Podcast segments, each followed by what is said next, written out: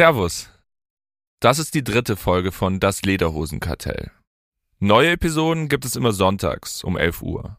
Überall, wo es Podcasts gibt. Und jetzt geht's los.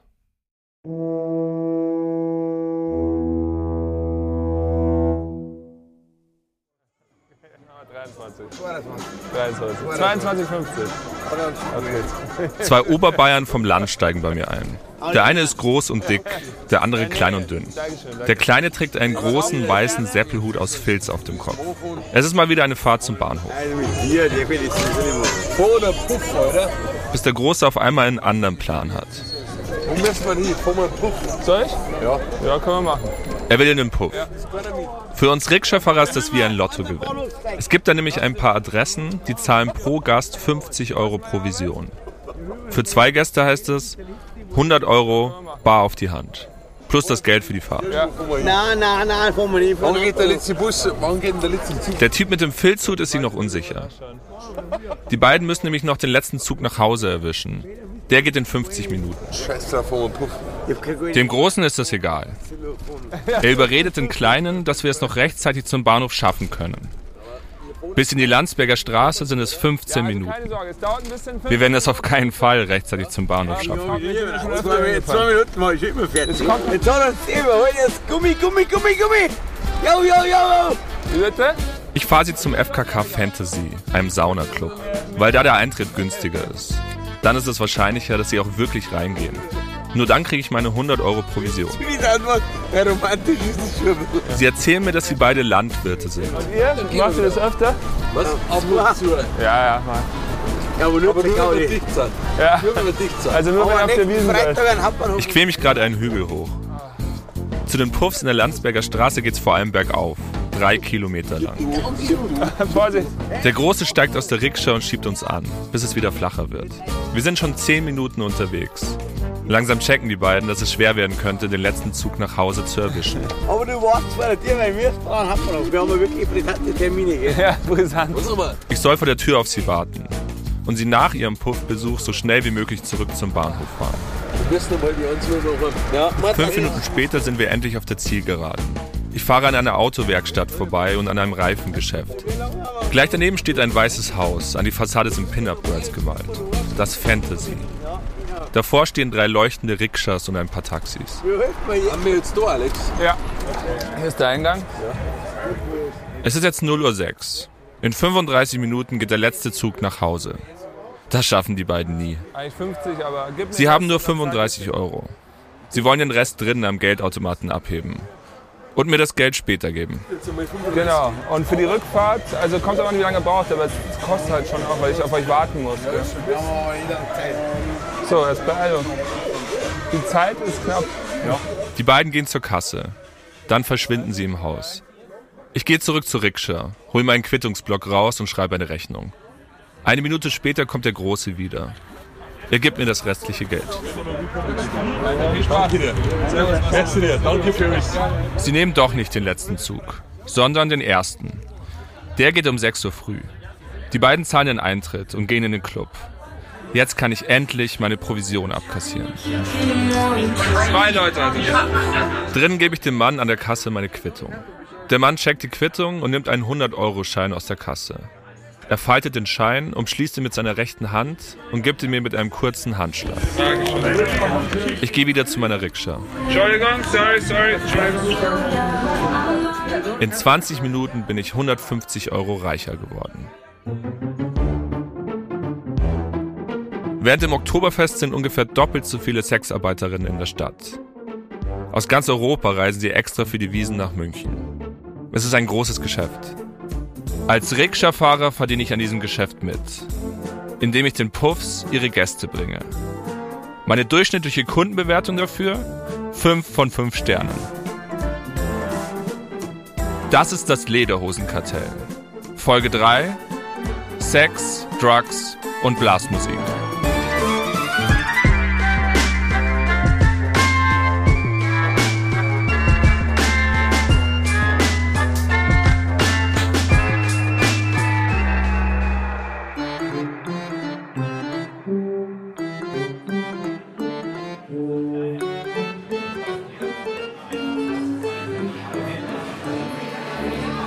Einfach eine widerliche Scheinheiligkeit, dort dann irgendwie meines Erachtens nach auch Geschäftsmodelle zu unterstützen, die nicht zu 100% fair sein können. Das ist Seti, ein guter Freund von mir.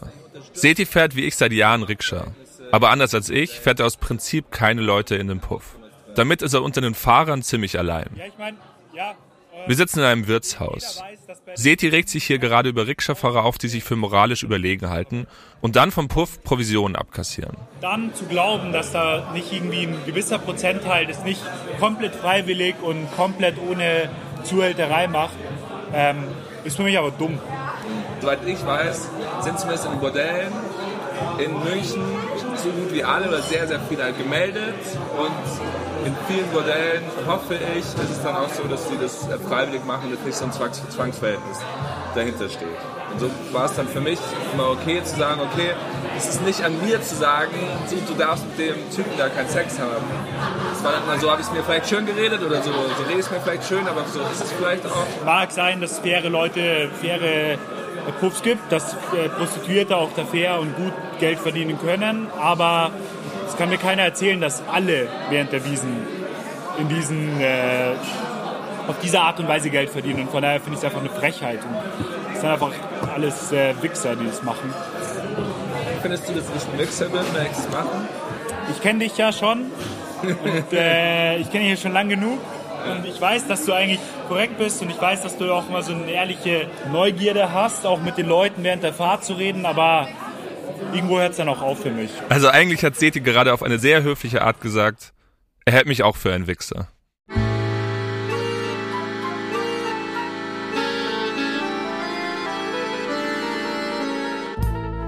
Ich fahre als Rikscha-Fahrer seit zehn Jahren Leute in den Puff. Vielleicht ist es an der Zeit, dass ich mir eine wichtige Frage stelle. Ist es moralisch in Ordnung, wenn ich Besoffene zum Puff fahre und dafür auch noch Provision kassiere? Mein Rikscha-Fahrer ich hat sich vor dieser Frage in den letzten Jahren eher gedrückt. Aber diese Wiesen bin ich ja auch Journalist. Und da muss ich wohl ein bisschen genauer hinschauen.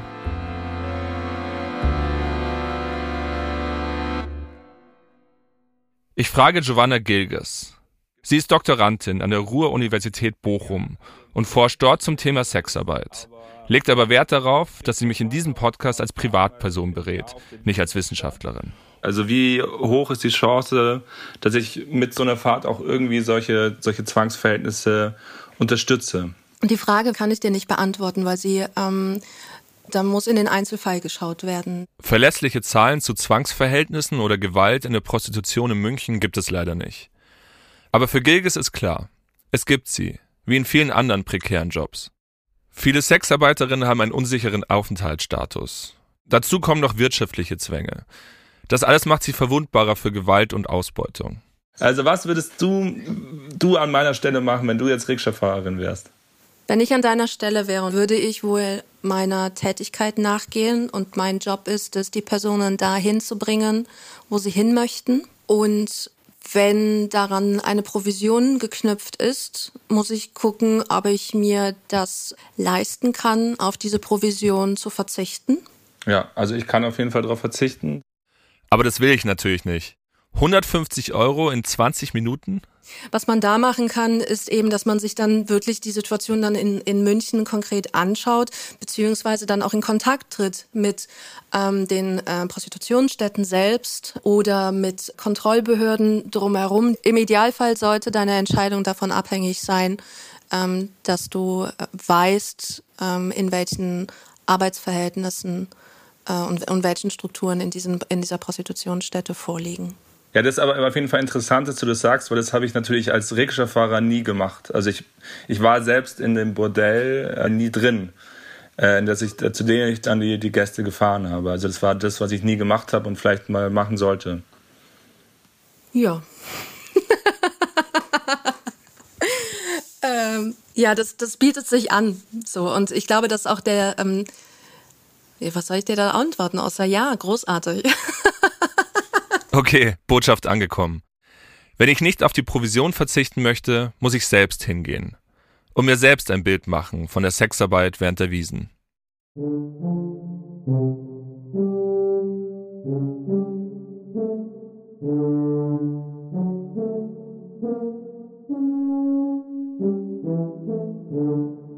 Meine erste Station ist der Leierkasten, das älteste und bekannteste Laufhaus in München. Ein Laufhaus ist ein Bordell, in dem Prostituierte ein Zimmer mieten. Der Leierkasten ist ein rotes, zweistöckiges Gebäude im Norden der Stadt. Auf der Hauswand steht in weißen Buchstaben Du kommst als Fremder und gehst als Freund. Der Leierkasten ist so bekannt, dass er es nicht nötig hat, Provisionen an Rikscha-Fahrer zu zahlen. Früher war der Leierkasten im Bahnhofsviertel, also gleich bei der Wiesen. Aber dann hat München für die Olympischen Spiele 1972 die Innenstadt zum Sperrbezirk gemacht. Für ein besseres Image. Prostituierte und Studenten haben damals im sogenannten Dirnenkrieg gegen diese Verordnung gekämpft und auf dem Dach vom Leierkasten vor hunderten Schaulustigen für Bumsfreiheit protestiert. Vergeblich. In München steht ein Hochbräuhaus, doch Freudenhäuser müssen raus,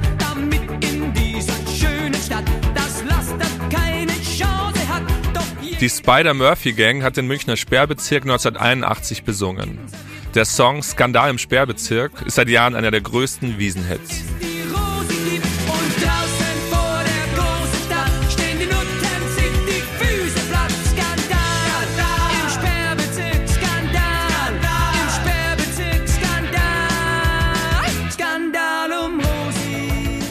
Der Leierkasten ist inzwischen nach Freimann gezogen. Prostitution ist in München auch heute nur noch in den Randgebieten erlaubt. Außerhalb vom Sperrbezirk. Deswegen muss ich mit meiner Rikscha auch immer so weit fahren. Ich bin im Leierkasten mit Adriana verabredet. Es ist Dienstagnachmittag, erste Wiesenwoche und noch nicht so viel los. Die meisten Kunden kommen erst abends, wenn die Zelte schließen. Adriana ist Mitte 40, hat lange platinblonde Haare, sie trägt einen schwarzen Pulli und einen Minirock aus schwarzem Leder. Ihre Familie weiß nichts von ihrem Job. Deswegen will Adriana, dass wir ihren richtigen Namen und ihr Heimatland nicht nennen. Adriana pendelt zwischen ihrem Heimatland und München, um dort im Leierkasten zu arbeiten. Die Wiesen ist für sie ein Pflichttermin. Oktoberfest ist für alle ein bisschen special. Okay, ist mehr stressig und äh, ist gute Party. Ich freue mich. Denn zur Wiesen boomt das Geschäft. Laut dem KVR, also dem Ordnungsamt in München, sind während dem Oktoberfest etwa doppelt so viele Sexarbeiterinnen in der Stadt gemeldet. Viele von ihnen kommen extra aus Rumänien, Ungarn oder Bulgarien, um hier für zweieinhalb Wochen zu arbeiten. Was ist anders während dem Oktoberfest? Ja, erste Sache ist sicher finanziell. Das ist 100 Prozent, wegen mehr Kunden sind hier. Du kannst bessere Geld verdienen. Wie viel genau Adriane während der Wiesen verdient, will sie mir aber nicht verraten. Das zweite ist mehr stressig hier. Ja klar, du wenig schläfst, äh, du hast diesen Stress, einfach wenig Schlaf, wegen du musst dich wieder für den nächsten Tag vorbereiten. Adriane arbeitet seit vier Jahren als Prostituierte im Leierkasten. Davor hat sie bei BMW gearbeitet, im Büro, bis sie von ihrem damaligen Freund verlassen wurde. In dieser Zeit sucht sie nach Ablenkung und einem besseren Einkommen und fängt an, im Leierkasten zu arbeiten. Und der neue Job gefällt ihr. Und dann, ich habe alles vergessen wegen dieser Stress und dieser Arbeit und dieser alles. Was ist besser an dem Ort als bei BMW? Ich bin sehr äh, Nachtmensch. Ich habe keine Partner und ich liebe Sex, was soll ich sagen? ich liebe meine Arbeit hier. Diese Arbeit hat mir viel geholfen im Privatleben. Inwiefern? Ich habe gute Kunden. Ich muss sagen, ich habe liebe Kunden und die unterstützen mich. Und für mich, das ist wie eine Therapie. Ich gebe Therapie die Leute, wegen viele Leute äh, brauchen, reden. Und ich bin auch glücklich, wenn ich kann jemandem helfen, psychologisch oder psychisch oder wenn er hat Probleme mit seiner Frau und ich kann ein bisschen unterstützen. Und wenn manchmal Schokolade und Blumen bekommen, das macht mir einfach Spaß. Adriana sitzt aufrecht auf dem Stuhl und lächelt, als sie das sagt. Ich kaufe ihr ab, dass sie ihren Job mag. Aber wie ist es während der Wiesen? Ich kann mir kaum vorstellen, dass die Besoffenen ihr dann Schokolade und Blumen vorbeibringen. Passieren mal schlechte Sachen mit den Gästen auch in der Zeit? So in Ich habe noch, ich hab noch keine aggressive Gast hier erlebt, so für mich persönlich in Oktoberfest. Gar nichts, nein. Wir haben gute Security hier, die schützt uns. Ich freue mich immer. Immer auf Oktoberfest.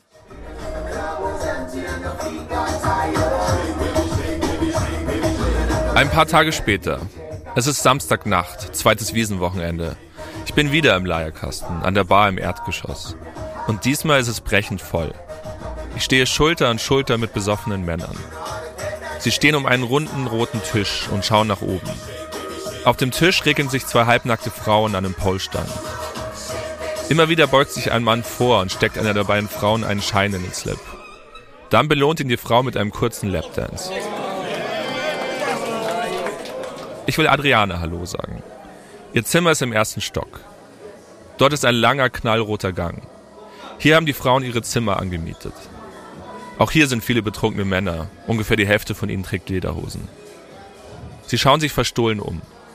Die meisten Türen sind zu. Das bedeutet, dass gerade ein Kunde drin ist. In den offenen Zimmern sitzt meistens eine Frau auf dem Bett und schaut gelangweilt auf ihr Smartphone. Ein paar Frauen stehen am Eingang und sprechen Kunden an. Adrianas Tür ist zu. Ich gehe hoch in den zweiten Stock. Auch hier ist ein langer Flur mit Zimmern. Ich gehe an einem kräftigen Mann im grünen Polohemd vorbei. Er spricht mit einer Frau. Sie trägt Unterwäsche und High Heels. Auf einmal beugt sich der Mann zu ihr vor. Ich sehe nicht genau, was er macht, aber aus dem Augenwinkel sieht es so aus, als ob er sie begrapscht. Fass dich an, du kleiner dreckiger Hund, Mann. Bastard, was du bist, Digga. Der Mann geht schnell zur Treppe. Die Frau schaut ihm mit aufgerissenen Augen hinterher und fuchtelt wild mit den Armen. Der Mann dreht seinen Kopf nochmal kurz zurück. Halt deine Fresse, du Hurensohn. Halt deine Fresse. Jetzt ist der Mann die Treppe runter verschwunden. Ein paar Sekunden später steht schon der nächste Freier bei der Frau. Also gehe ich weiter. Ich gehe nochmal zu Adrianas Zimmer im ersten Stock. Sie steht an der Tür und redet mit einem großen Typen. Er ist ungefähr 15 Jahre jünger als sie. Er geht mit ihr ins Zimmer und Adriana schließt die Tür. Sie ist beschäftigt.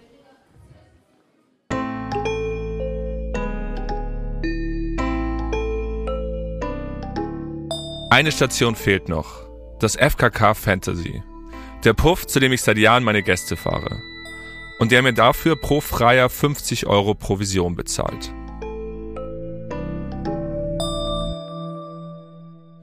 Während ich mit meiner Rikscha im Rotlichtmilieu unterwegs bin, ist mein Co-Autor Simon vor Ort, auf dem Oktoberfest, und macht seit Tagen Interviews.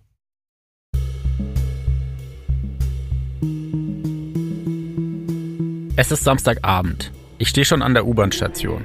Zurück nach Hause. Kurz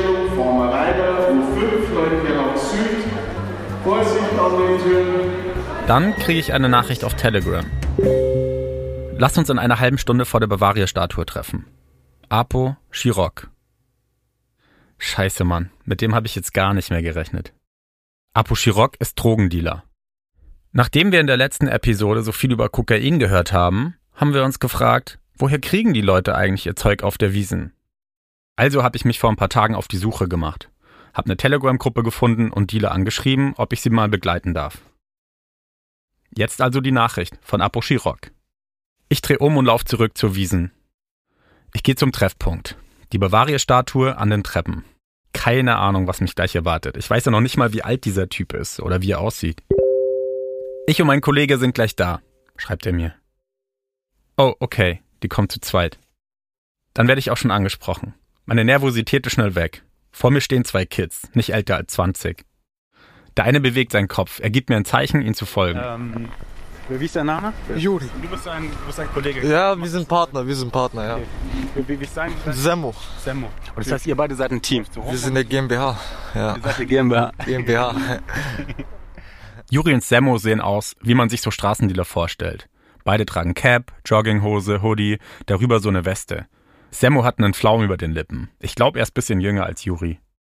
Die beiden sind bisschen hibbelig, aber nervös wirken sie nicht. Juri ist der Chef. Er gibt die Richtung vor.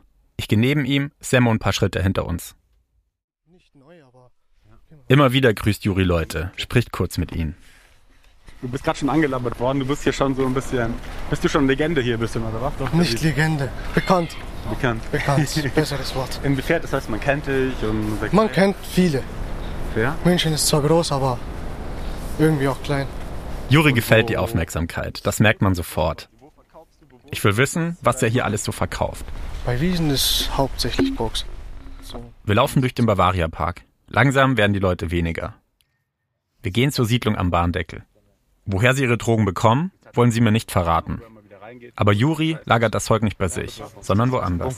Das ist eine alte Omi, die wohnt da mit ihrem Sohn. Sind beide auf Drogen hängen geblieben. Da sitzen wir, geben mir vielleicht zwei, drei Gramm Knolle zum Rauchen. Sie raucht ihre Joints, währenddessen machen wir unsere Arbeit, packen alles ab. Wir bereiten nur alles vor, packen es ein, machen die Portionen, hauen dort wieder ab mit unseren Sachen und dann Je nach Standort wird gesagt, komm hier hin oder komm dahin. Jetzt ist halt die Wiese. Was sind das für Kunden? Es gibt sehr viele. Auch von Leuten, von denen man es nicht erwartet. Ja, was sind Ja. das? Was denn? So Finanzpirater, diese Leute im Anzug. Das sind die Leute, die im Anzug rumlaufen, die keiner so beachtet. Gebracht, das, das Einen Moment bitte. Ja, alles gut. Hallo? Ja. Ja. Ich bin da, wo wir zwei vorher waren. Ich meine diese Bank, wo wir uns kurz hingesetzt haben. Ja. Ja, ich muss gerade was erledigen. Halt. Ja, okay, okay, passt. Triffst du dich auch hier normal mit den Kunden, die du direkt in der Wiesen. Wirklich? Und wo? Direkt dort? Direkt vor Ort. Vor Ort, direkt. Krass. Aber einfach verschwindest du in der Masse, kann man das so sagen? Genauso. Am auffälligsten ist am unauffälligsten. Jetzt stehen wir an einer Steinmauer am Rand einer Siedlung. Quartiersplatz, Theresienwiese, in irgendeiner verlassenen Nebenstraße. Vor uns sind Bahngleise, hinter uns ein Spielplatz. Das grelle Licht der Straßenlaterne leuchtet auf uns. Und ähm, das heißt also normal verlangt ihr 100 für ein Gramm und für richtig Besoffene kann man auch mal 150 nehmen. Ja, genau. So Italiener Wochenende zum Beispiel halt. Genau. Aber woher kommen die denn auf euch? Ich meine, die Italiener, die sind Touristen, die wissen ja nicht, dass es euch gibt, oder? Wir werden angesprochen. Wirklich. Wir werden einfach angesprochen. Das passiert öfter. Aber gibt es so bestimmte Codes untereinander oder so, dass man sieht, wer, wer jetzt äh, irgendwie dazugehört oder so? Wenn ich mir jetzt denke, du kannst Kokain gebrauchen, laufe ich an dir vorbei, schau dich an und mach den da. Und zieh meine Nase hoch. Ah, okay. Und dann wissen die Kokser Bescheid. Aber man hört immer, dass die Münchner Polizei so die restriktivste ist und dass sie besonders hart sind. So ist das auch deine Erfahrung? Ja. Ja, auf jeden Fall. Deswegen schaue ich, dass ich gar nicht erwischt werde. Naja, Juri ist eher so semi-vorsichtig. Wir kennen uns erst seit 30 Minuten und er hat überhaupt keine Hemmung, mir seine Drogen zu zeigen. Er legt sein Handy auf die Steinmauer, packt ein Tütchen mit weißem Pulver aus, mit seiner Bankkarte legt er zwei Lines. Eine für sich, eine für Sammo. Nimm das mal. Auf einmal kippt die Stimmung. Aus der Ferne hört man Blaulicht und von irgendwo kommt ein Pfeifen. Juri schaut sich immer wieder um, macht hektische Bewegungen. Der sucht irgendeinen Kollegen von sich. Ich hasse jetzt angepfiffen zu werden, ja. Und dummer Ruhe und so. Es kommt ein Auto. Oder nein. Fahrräder. Jetzt klein und dann hauen wir hier ab. Irgendwelche besoffenen Leute suchen ihre Kollegen und pfeifen hier rum. Wieso? Hey, Und es macht dich nervös, oder? nicht nervös, es macht mich sauer. Weil wir gerade was am Machen sind. Deswegen. Ziehen Aufmerksamkeit an. Viele Leute gucken, wenn die sowas sehen. Dieses Rumgepfeife, dieses Rumgeschreie. Wegen sowas kommt Polizei. Und genau wegen solchen Sachen wird man erwischt. Ich habe Augen hinten an meinem Kopf, überall. Vor allem jetzt nach Haft, da guckt man extra drauf. Wie lange warst du? Zwei Jahre. Zwei Jahre. Ich habe zwei Jahre, elf Monate bekommen, habe zwei gesessen, habe jetzt drei Jahre Bewährung. Ja. Und, und, und was war für dich die Motivation, doch dann direkt weiterzumachen und jetzt irgendwie nicht zum Beispiel eine Ausbildung anzufangen? Aus Prinzip. Was ist los? Darf ich noch mal kurz fragen, was machst du an so einem normalen Wiesentag an, an Kohle? An einem Tag. Wenn ich früh ankomme, heißt so gegen 17 Uhr, bleibe ich meistens die ganze Nacht noch da. Da gehe ich schon mit 4000 nach Hause. 3 bis 4000. Pro Tag. Fängst du um 17 Uhr an und wann, wann hörst du auf? Eine Stunde oder zwei Stunden da. Ich sehe gerade Fuffis über Fuffis. Jetzt seit eineinhalb Stunden, zwei Und- Stunden. Okay, also das sind jetzt, das sind jetzt schon mal irgendwie, ne? Schon mal irgendwie.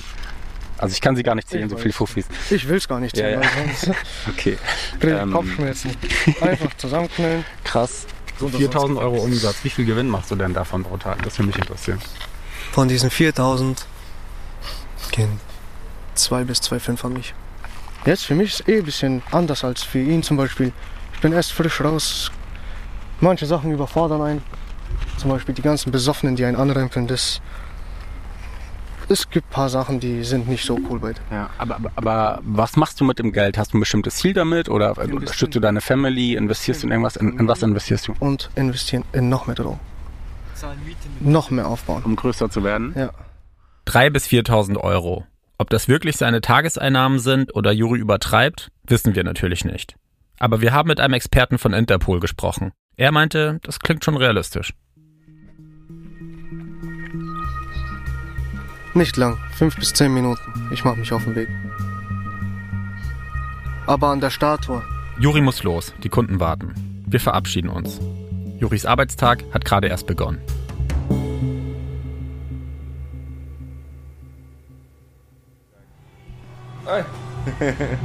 Hallo, servus. Ein paar Tage nach meinem Besuch im Leierkasten treffe ich mich um 2 Uhr früh mit Stefan Pfaffel, dem Besitzer vom Fantasy. Er ist der Typ, der mir oft die Provision für die Pufffahrten auszahlt. Er trägt einen grauen Bart, Jogginghose und einen goldenen Ehering. Pfaffel ist nicht der Klischee-Puffbesitzer. Er hat früher als Buchbinder gearbeitet und den Club 2017 übernommen, auf Anraten seines Steuerberaters. Ich will endlich Klarheit. Was ist das für ein Club? Und ist es cool, dass ich die Leute hierher fahre? Pfaffel zeigt mir seinen Saunaclub. Es ist das erste Mal, dass ich ihn von innen sehe. Er hat zehn Zimmer, eine Bar und einen Saunabereich. Während der Wiesen arbeiten hier 40 Frauen. 25 von ihnen kommen extra fürs Oktoberfest. Pfaffel begrüßt eine Frau mit einer herzlichen Umarmung. Die Stimmung wirkt hier viel entspannter als im Leierkasten, fast schon familiär. Wir stellen uns vor den Eingang. Dorthin, wo ich normalerweise meine Gäste abliefere. Seit 2017 eben. Mhm, mhm. Wie ist bei euch so das Geschäft während der Wiesen? Wird es sehr viel mehr, viel mehr, mehr Gäste? Natürlich, also ja, aufs Oktoberfest fiebert auch immer ganz München natürlich, weil die Hotels da dadurch ausgelastet sind. Und eben auch Bordellbetriebe, das ist einfach so. Ähm, wenn viel getrunken wird, ja, ist halt einfach auch der männliche Libido ein bisschen höher und dann gehen halt dann auch mehr ins Puff. Würdet ihr sagen, dass ihr also euer Hauptgeschäft auch während der Zeit macht? Ja, also das Oktoberfest ist eigentlich das, was uns das ganze Jahr eigentlich überleben lässt. Das Oktoberfest hält das Fantasy am Leben. Und ich helfe mit, indem ich ihnen Kunden bringe. Jetzt bin ich aus, aus einem persönlichen Grund jetzt gerade im Fantasy Club, weil ich oft hier hingefahren bin als Rikscha-Fahrer und ich durch Gespräche so ein schlechtes Gewissen bekommen habe, weil ich Leute hierher fahre und dann quasi Prostitution unterstütze. Ist das, ist mein schlechtes Gewissen berechtigt? Ähm, also im Grunde genommen nicht. Denn Okay, so ganz unbefangen ist Pfaff in dieser Frage wahrscheinlich nicht. Zwangsprostitution in dem herkömmlichen Sinne gibt es einfach nicht in, in Bordellen. Und somit unterstützt man eigentlich nur, dass, dass sie die Damen ihren, ihren Traum oder ihren Wunsch, warum sie den Job machen, vielleicht schneller oder besser verwirklicht. Und was mit dem Besoffenen? Also ich fahre ja schon manchmal Leute her, die ziemlich hacke sind. Ähm, also es ist so, dass die Mädels da drinnen ja alle selbstständig arbeiten. Und jede Dame entscheidet für sich selber, gehe ich mit dem Herrn aufs Zimmer oder nicht. Ist mir der zu eklig oder nicht? Ich den Service, was der will, machen oder nicht? Hattest du mal im Gespräch das Gefühl, okay, die, die Frau hat, unterliegt irgendwelchen Zwängen? Ich sage mal so, die Zwänge, ab wann fängt der Zwang an? Du machst deinen Job, machst, ihn, weil er da 100% Spaß macht bloß oder weil du auch wegen finanzieller Mittel den Job machst. Und wenn ich deswegen finanzieller Mittel mache, ist es auch fast wieder Zwang. Bei den Frauen natürlich, die wo aus dem Ostblock viel kommen, ja, ähm, ein bisschen tragischer, weil da drüben natürlich die Lebensverhältnisse anders sind wie bei uns in Deutschland. Das andere ist, man muss auch wirklich sehen, die Mädels, die wo das machen, die ernähren ihre Familie da damit. Ich bin auch immer zweigespalten, muss ich ganz ehrlich sagen. Ähm, nur ich, mache viel Gespräche oder viel Einzelgespräche auch mit den Frauen, um eben wirklich festzustellen, dass es also zumindest kein körperlicher Zwang nicht ist. Ja. Aber wie gut funktioniert diese Kontrolle während der Wiesen? Schließlich sind da für zwei Wochen auf einmal doppelt so viele Frauen im Fantasy. Pfaffels Antwort ist auch hier Einzelgespräche. Und Kontrollen von Polizei und Ordnungsamt. Außerdem würde er viele der Frauen schon gut kennen. Denn die kommen jedes Jahr wieder in seinen Club, sagt Pfaffel. Ich will nur Frauen hier haben, die wo das freiwillig machen. Und da muss ich jetzt sagen, also die Mädels, die wo da sind, da bin ich 99,9%ig sicher, dass die das wirklich aus ihrer Überzeugung der nichts anderes haben. 99,9 Prozent. Ich bin mir unsicher, ob ich ihm das wirklich so glauben kann. Klar, mein erster Eindruck vom Fantasy ist viel besser als vom Leierkasten. Aber warum genau die Frauen hier arbeiten und unter welchen Bedingungen, kann ich nach meinem Besuch einfach nicht sagen. Ich habe im Club mit einer bulgarischen Sexarbeiterin gesprochen. Sie hat mir gesagt, dass sie sich im Fantasy wohlfühlt. In ein paar Jahren möchte sie mit dem Geld, das sie hier verdient, in Bulgarien einen kleinen Laden eröffnen. Für den Podcast wollte sie aber nicht mit mir sprechen, wie alle Frauen im Fantasy.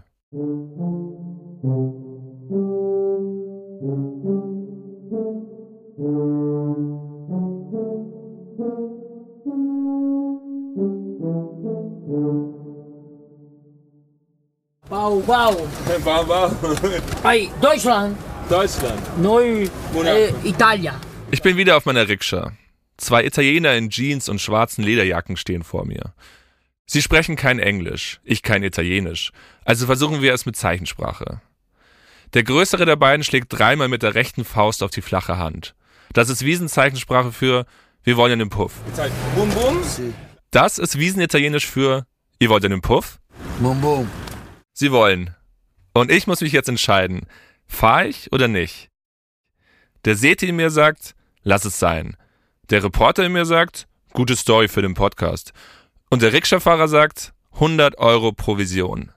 Let's go. Da qua quanto? Da qua. Te quanto qua là? Sie wollen wissen, was die Fahrt zum Puff kostet. Und ich versuche es ihnen zu sagen. Costa, Costa? Quanto? Oh, pochino, eh, pochi soldi, pochi soldi. 20 Euro. 20 Euro. Das ist ziemlich wenig für die drei Kilometer Fahrt zum Fantasy. Aber die beiden schauen nicht gerade nach Geld aus. Und da der Eintritt ins Fantasy 80 Euro kostet und ich meine Provision nur kassiere, wenn die beiden reingehen, muss ich strategisch denken. Na da, 20. Sì. Lecken, äh, Boom Boom. Oh, Vinci. Davor zeige ich Ihnen auf meinem Handy noch den Eintrittspreis fürs Fantasy. Sicher ist sicher. Boom Boom. Oh, Vai, vai, vai, ma no. Da Monaco, Monaco, Oktoberfest. Eh, ma troppo Oktoberfest. Ot- 80. Ja. Già. Vai. Wir fahren los. Distante qua.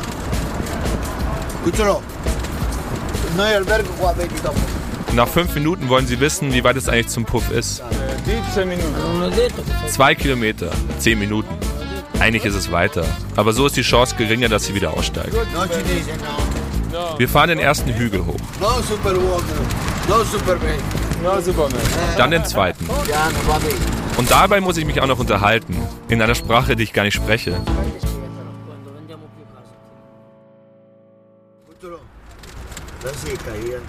Als wir beim Fantasy ankommen, steht Stefan Pfaffel an der Tür, der Besitzer. Wir nicken uns zu. Aber irgendwas scheint den beiden Italienern nicht zu passen. Sie steigen aus und reden mit Pfaffel. Coglioni. Dann kommen sie wieder zur Rikscha zurück. Ne. Sie wollen wieder zurück zum Hotel. Der Eintritt ist ihnen zu hoch. Ich bin also quasi umsonst hier hochgefahren. Ich stehe auf dem Bürgersteig und kann nicht umdrehen. Also fahre ich noch ein bisschen geradeaus bis zur nächsten Kreuzung. Ich fahre in einem zweistöckigen weißen Haus vorbei. Neben dem Eingang hängt ein Zigarettenautomat. An der Fassade steht in großen Buchstaben Exzess. Es ist der dritte und billigste Puff in diesem Straßenabschnitt.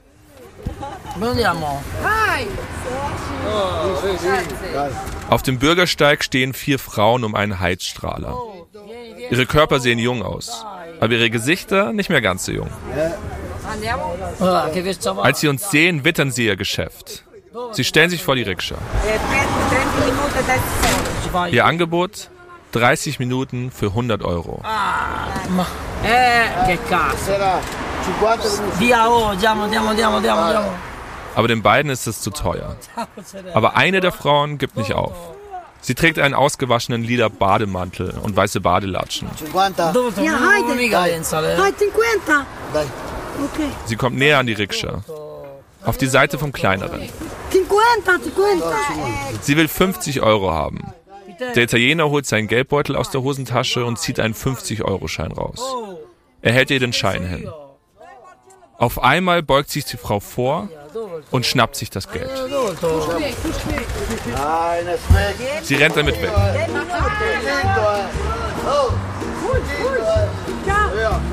Der Italiener steigt aus der Rikscha aus und läuft ihr hinterher. Sein runder Bauch wackelt dabei auf und ab. Die Frau rennt zu einem schwarzen VW Polo, der am Straßenrand parkt. Sie läuft auf die andere Seite vom Auto, bleibt stehen, grinst den Italiener an und wedelt mit dem 50-Euro-Schein. Via, vai. Vai, vai. Der Italiener wackelt auf ihre Seite vom Auto. Aber da ist die Frau schon wieder auf der anderen Seite. Selbst in ihrem Badelatschen ist sie viel schneller als er. Es ist ein bisschen, als würde Speedy Gonzales einem vollgefressenen Kater davonlaufen. Das Spiel wiederholt sich. Runde um Runde. So wird er die 50 Euro nie zurückbekommen. Ci penso io, dai. 10 euro, 10. Nach fünf Runden macht ihm die Frau ein Angebot. Für 10 Euro will sie ihm die 50 Euro wiedergeben. Der Italiener ist völlig aus der Puste und bereit, auf den Deal einzugehen. Aber nur für 5 Euro. No, 5 euro. Sì, vede, 5 10, 10. Aber sie will 10. 10, dammi. No, ci credo, non gli do Dammi niente, 10, non gli do dove niente. sto? Er fragt mich, ob ich die 10 Euro für ihn zahlen kann. Er hat kein Kleingeld. Alright, me. Dammi due 10. Aber ich habe gar keinen Bock, dem Mann auch noch Geld zu leihen. Bin hier eh schon viel zu billig hochgefahren. Dice, Ti pago i 10 euro. would you give me? Ich gebe nach und hole 5 Euro aus meinem Geldbeutel.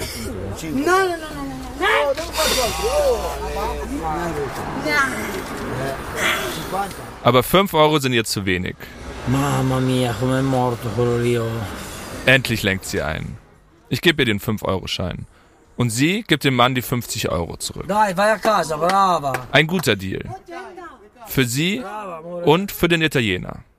Nur nicht für mich, denn die beiden weigern sich später, mir die 5 Euro zurückzugeben.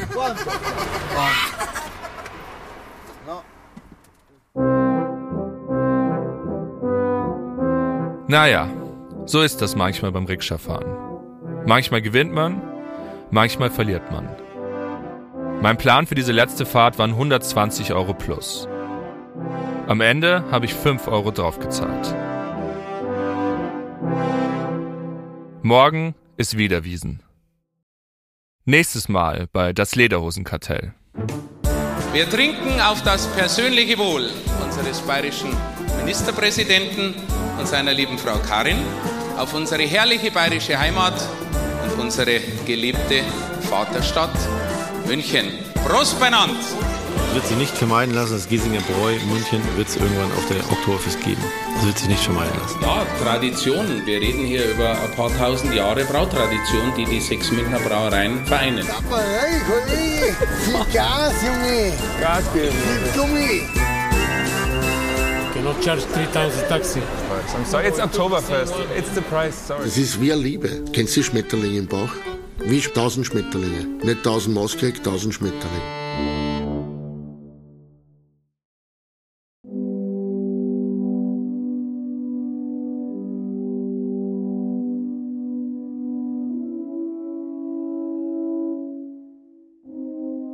Das Lederhosenkartell ist eine Studio Bummens Produktion. Autor und Host bin ich, Alexander Gutsfeld. Mein Co-Autor ist Simon Garschhammer. Unser Executive Editor ist Tobias Baukage. Fact-Checking und Recherche Leonard Pleser. Schnitt und Sounddesign Chris Kahles und Leon Waterkamp. Originalmusik Hans-Georg Gutsfeld, Chris Kahles und Leon Waterkamp. Drums Julian Lange. Marketing Hanna Marahil. Coverart Matteo Sigolo. Unsere Executive Producer sind Tobias Baukage und Jon Hanschen. Ein besonderer Dank an Setein Bortosch und Sherin Gutsfeld und an alle, die für diesen Podcast mit uns gesprochen haben.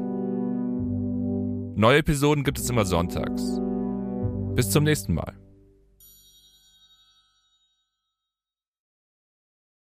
Die Studio Bummens Podcast-Empfehlung. Ab 17! Ich bin Tommy Wosch. Äh, und ich bin Katrin Wosch. Hallo. Zusammen sind wir die Meyers. Naja. Wir sind aber vor allem ein Ehepaar. Wir sind ein glückliches Ehepaar, aber nur, wenn ihr diesen Podcast abonniert. Ab 17. Also wenn ab 17 ein Pferd wäre, dann wäre es ein echt tolles Pferd. Die tägliche Feierabend-Podcast-Show. Ihr könnt mit uns Feierabend machen. Das ist ein ganz neues, schönes Gefühl. Das ist ein Ritual. Wenn ihr Feierabend habt, drückt ihr auf ab 17. Dann ist Feierabend. Und zwar in jeglicher Hinsicht. Es ist immer so eine halbe Stunde und jeden Freitag haben wir Gäste. Jakob Lund hier bei uns im Studio. Nein, lass mich. Auf mich anzufassen. Visavi ist heute bei uns. Ich war mal richtig Fan von euch beiden. Was? War es Ja, gut. ich war. Aber ich habe wirklich einen sehr extremen Griff. Woher weißt du das? Tommy, ich muss auch die Amateure kennen, nicht nur die Profis. Ab 17 ist aber vor allem toxische Weiblichkeit. Männer haben von klein auf ihren Penis immer in der Hand und ähm, Frauen haben nicht. Ja, aber ihr seht's halt die ganze Zeit. Was? Naja, euren Penis. Und die Frauen eben nicht. Und deswegen biete ich unter anderem Vulva Mapping an. Und ähm, wie ich mitbekommen habe, wäre das ja auch für dich mal nicht schlecht, ne? Ich habe ja auch immer gesagt, du bist die schönste äh, Ehefrau des Jahrtausends, aber nicht die fleißigste. Ich muss morgens schon bei drei Kindern gucken, winken die fröhlich, wenn ich weggehe oder weint jemand, habe ich wieder was falsch gemacht, lag die falsche Stulle da, ist irgendwas.